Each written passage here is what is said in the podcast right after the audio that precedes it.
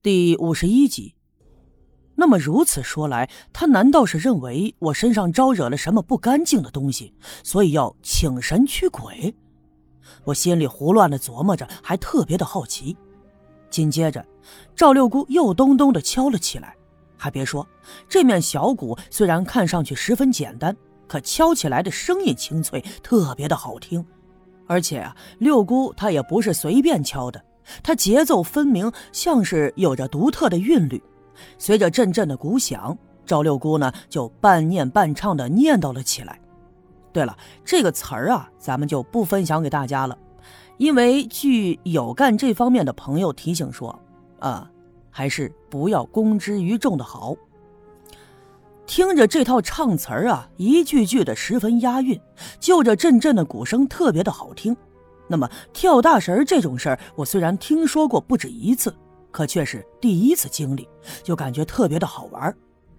唱词就这么一套，六姑翻来覆去的一遍又一遍的念叨着，她念叨的越来越快，鼓也敲的是越来越急，那咚咚的鼓声一下紧似一下，我不由自主的浑身上下也跟着颤抖了起来。一开始的时候，我还觉得好玩新奇。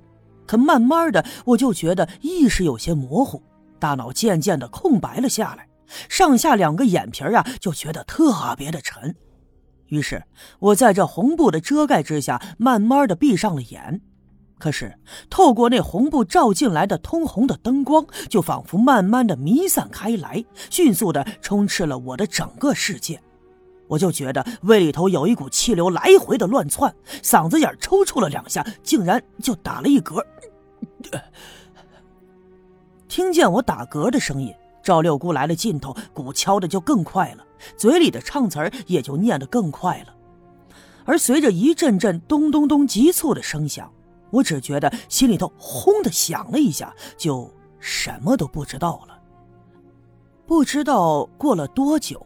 我又重新恢复了意识，我感觉自己的身子呀轻轻飘飘的，睁开眼睛一看，我竟然漂浮在赵六姑家屋子的空中，我的脸朝下，后背顶着屋顶，下面是六姑家的土炕，我看到一个人半躺半坐着，就靠在行李卷上，这头上还蒙着一块红布，手里头拿着一根秸秆秸秆上插着三炷香。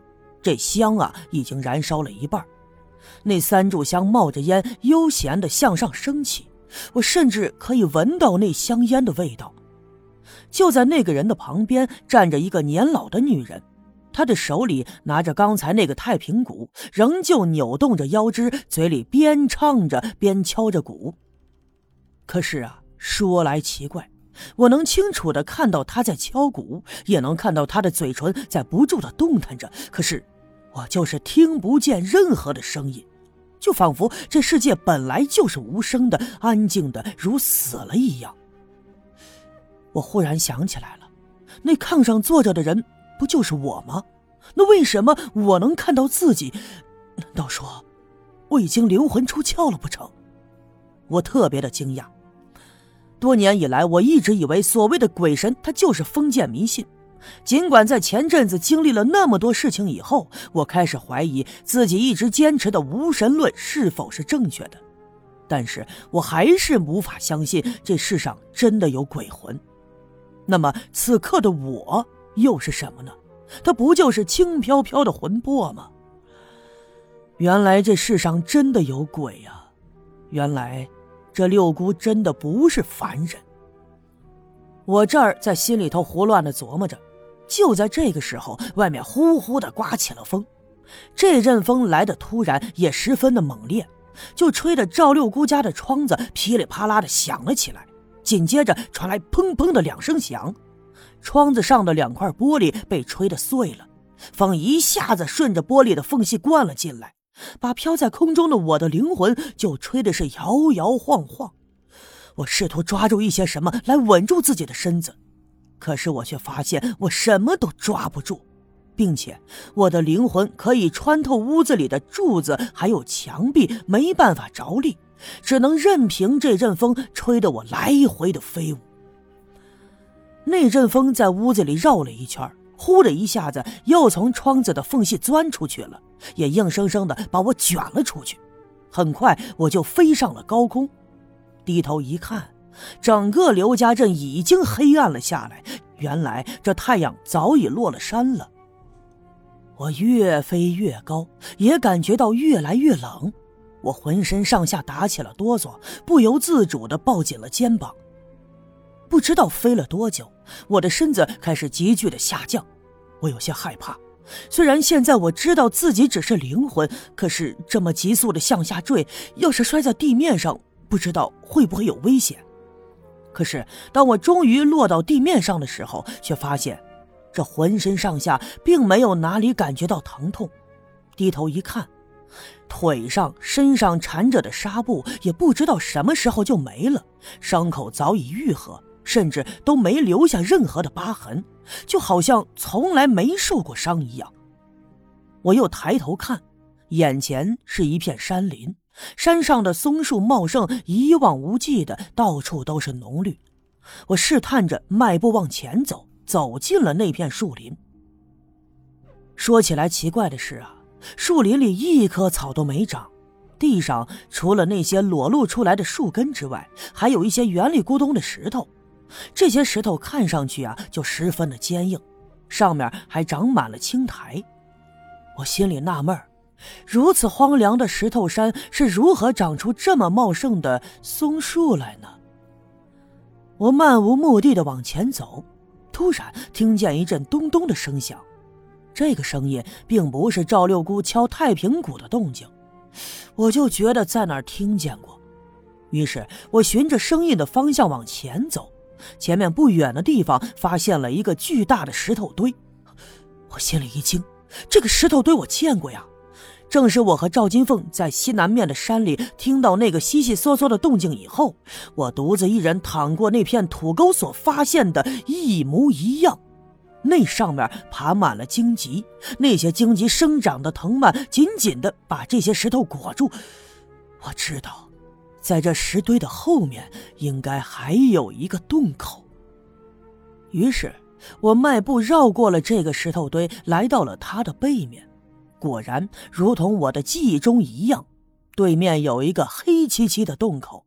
这个洞口呢，并不大，但是只要俯下身子，四肢着地，应该是可以爬进去的。我犹豫了一下，毕竟在下午的时候，在山上遇到了一群野狼。我也因此受了伤，所以心有余悸。不过低头一看，此刻的我浑身上下一丁点的伤都没有，而且身子轻飘飘的，应该只是我的魂魄而已。更何况赵六姑跳了一阵子大神儿，我的魂魄出窍，飘飘忽忽的来到这儿，应该是注定的。或许啊，这山洞里就隐藏着什么秘密。想到这儿。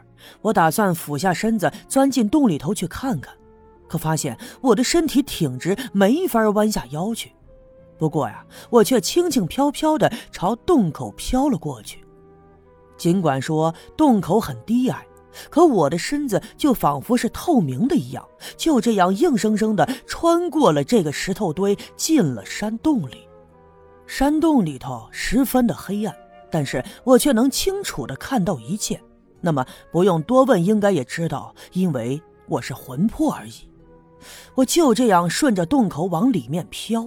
这山洞啊，弯弯曲曲，十分的狭窄。